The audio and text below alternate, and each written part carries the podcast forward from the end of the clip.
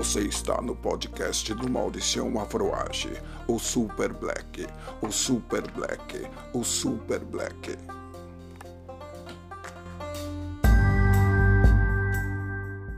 O som contagia, que contagia.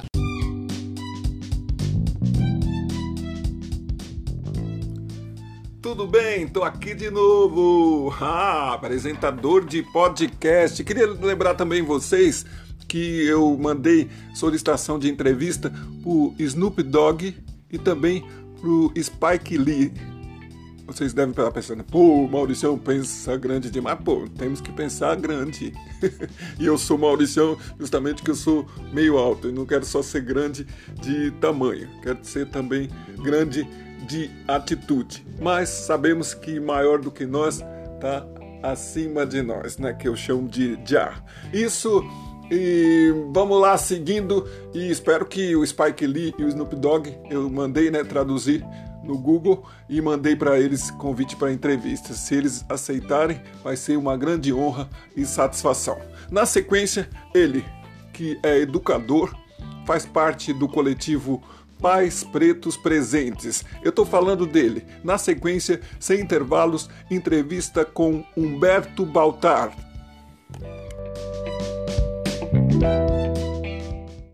Ouça agora! Olá, aqui quem está falando é Humberto Baltar, do Rio de Janeiro. Eu queria falar um pouquinho sobre o nosso coletivo Pais Pretos Presentes, né? O coletivo nasceu é, um dia antes do Dia dos Pais, quando eu soube que seria pai do Apolo, meu filhinho, que já tem um ano. É, eu soube que seria pai e na, no mesmo momento eu fui tomado de uma alegria enorme, de uma felicidade que me transbordou, mas ao mesmo tempo eu fui tomado também de uma ansiedade, de uma angústia por não saber como conduzir uma vida negra num país tão racista como o Brasil, especialmente o Rio de Janeiro, onde as abordagens policiais são tão violentas e onde negros morrem o tempo todo, especialmente nas comunidades. Então eu precisei de um apoio, de um suporte de outros pais pretos e perguntei na internet: você conhece um pai preto presente? Apresenta ele para mim. E aí, imediatamente, vários amigos meus marcaram pais pretos nessa publicação e essas pessoas tiveram a ideia né, da gente fazer um grupo no WhatsApp para conversar sobre paternidade preta. E aí foi muito legal, porque daquele grupo do WhatsApp, de alguns poucos pais, surgiu a ideia da gente se encontrar. Então nos encontramos aqui no Rio de Janeiro, conversamos e foi incrível porque foi acolhedor, foi é, importantíssimo porque criamos laços e passamos a falar sobre as nossas questões, paternidade, masculinidade, racismo, empoderamento, como empoderar nossos filhos. E a coisa foi tomando corpo de uma tal forma que as mães pretas também se interessaram. Então elas se aproximaram da gente. Nós fizemos o grupo Pais e Mães Pretos para discutir uns com os outros e tem sido incrível. Eu diria que a colaboração das mães e a participação das mulheres pretas tem sido fundamental no nosso coletivo. E aí, a partir daí, a minha esposa teve a ideia de fazer o grupo Mães Pretas Presentes. Então é um grupo exclusivo para mulheres pretas que são mães e que desejam ser mães, onde elas se amparam, se acolhem e crescem junto. E aí a partir daí surgimos com outras ideias, né? Participar de eventos também, dando palestras, é, falando sobre paternidade, as questões do homem negro. Então eu tive um evento muito legal chamado Ouvindo Nossos Irmãos, do projeto Avança Negra, produzido pela minha irmã, minha amiga Marcele Oliver. Eu estive também na Casa Preta, aqui no Rio de Janeiro, falando sobre abandono parental. O que acontece com o homem negro que é tão difícil para ele é, ser presente numa família, ser presente em sua paternidade? Qual é essa problemática? O que, que a gente deve discutir acerca disso? Então surgiu esse grupo e aí surgiu também um quarto grupo para pais e mães brancos que têm filhos negros, né? Sejam eles adotivos, sejam eles é, enteados, enfim. E tem sido incrível porque a gente cresce demais através dessa troca. E aí fomos para as redes sociais, naturalmente. Temos uma página hoje no Facebook com 30 mil pessoas. O nosso perfil no Instagram já tem 10 mil pessoas, caminhando para 11 mil. Temos 3 mil pessoas no Twitter, são quatro grupos no, no WhatsApp e tem sido incrível. Eu acho que essa troca tem sido o que de mais bonito aconteceu é, na minha vida, né, enquanto pai. E nesse momento de quarentena, temos feito várias lives e conversas com pessoas incríveis que estão agregando muito para o nosso coletivo. O ator e diretor e articulador cultural Rodrigo França falou com a gente sobre o livro dele, O Pequeno Príncipe Preto. Foi incrível.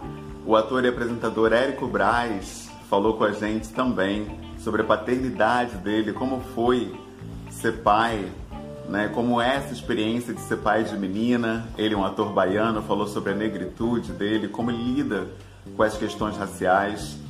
É, o ator Nando Cunha também falou sobre a paternidade de um filho não negro, como é um relacionamento interracial. Foi uma discussão incrível.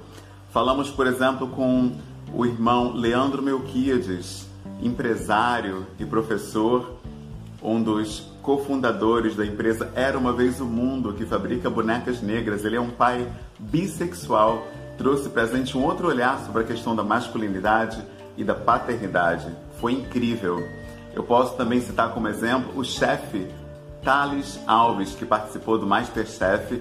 Ele é um pai transexual. Olha só, um pai transexual trouxe mais uma vivência pra gente e a gente pôde crescer através dessa discussão. Então é incrível porque nós pegamos vários olhares, né? O irmão Luiz Ramos também, Luciano Ramos, aliás, é, Luciano Ramos ele é da empresa Promundo, que trabalha as questões também negras de masculinidades. Ele trouxe um olhar diferente sobre masculinidade e paternidade, já que ele trabalha com isso, trazendo diversos questionamentos importantes. Então, eu cito essas pessoas só como alguns exemplos para ilustrar como eu tenho crescido através dessa troca. Eu tenho crescido muito através de tudo que as pessoas trazem para gente, especialmente as mães negras, as mulheres. Eu posso citar como exemplo a doutora Angela Borges Kimbango, que é uma advogada, especialista na área de adoção. Falou com a gente sobre adoção e a questão racial, sobre o preterimento das crianças negras, por que, elas são pouco adotadas. O que, que acontece nesse cenário? Diversas mulheres também, como advogadas, a doutora Lázara Ramos falou com a gente. Tivemos a Bruna Cândido falando também sobre a questão racial. Enfim, diversas colaborações que nós temos recebido de muita gente disposta a ajudar o nosso coletivo. Então eu fico realmente é, grato e feliz de ver que nós temos entre nós essa ideia de que a coletividade é o que leva o povo negro à verdadeira emancipação. Então, é uma alegria enorme para mim. É, hoje nós temos uma sequência de lives, um agendamento já de lives para fazer.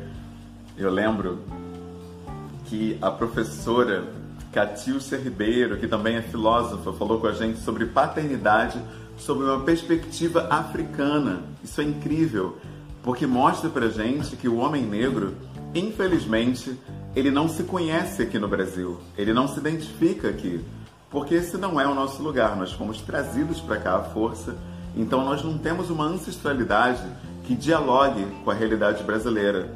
O papel que se tem aqui de paternidade, de masculinidade, do que é ser homem, não encaixa na nossa ancestralidade. Então nós precisamos voltar o nosso olhar para a nossa história, para as nossas raízes, e para o nosso conhecimento ancestral. Então é muito importante essa troca com pessoas que conhecem é, a fundo a cultura banto, por exemplo, como a professora e filósofa Azan Jerry, que falou com a gente sobre acendendo o sol dos nossos filhos. Que conversa incrível! Eu cresci muito através dessa conversa. Eu pude ver que é, realmente nós sabemos muito pouco sobre como é criar uma criança sob a perspectiva africana, em que toda a família faz parte da educação dessa criança. Como diz o provérbio, é preciso toda uma aldeia para educar uma criança. Ou seja, o nosso filho não é um problema apenas nosso, do pai e da mãe, mas da avó, do avô, do cunhado, da cunhada, dos tios. Somos uma equipe. Então, nós temos um outro olhar sobre a educação. E é muito importante saber disso, porque assim nós finalmente descobrimos o nosso verdadeiro lugar, a nossa posição e como devemos conduzir a vida dos nossos filhos. Eu costumo dizer que juntos nós somos muito mais fortes. E isso é muito mais verdade quando nós sabemos da nossa origem, da nossa ancestralidade e do nosso papel nessa caminhada. Por isso, agradeço imensamente a todo mundo que tem somado com o nosso coletivo. Muito obrigado. Juntos somos muito mais fortes. Um abraço a todos.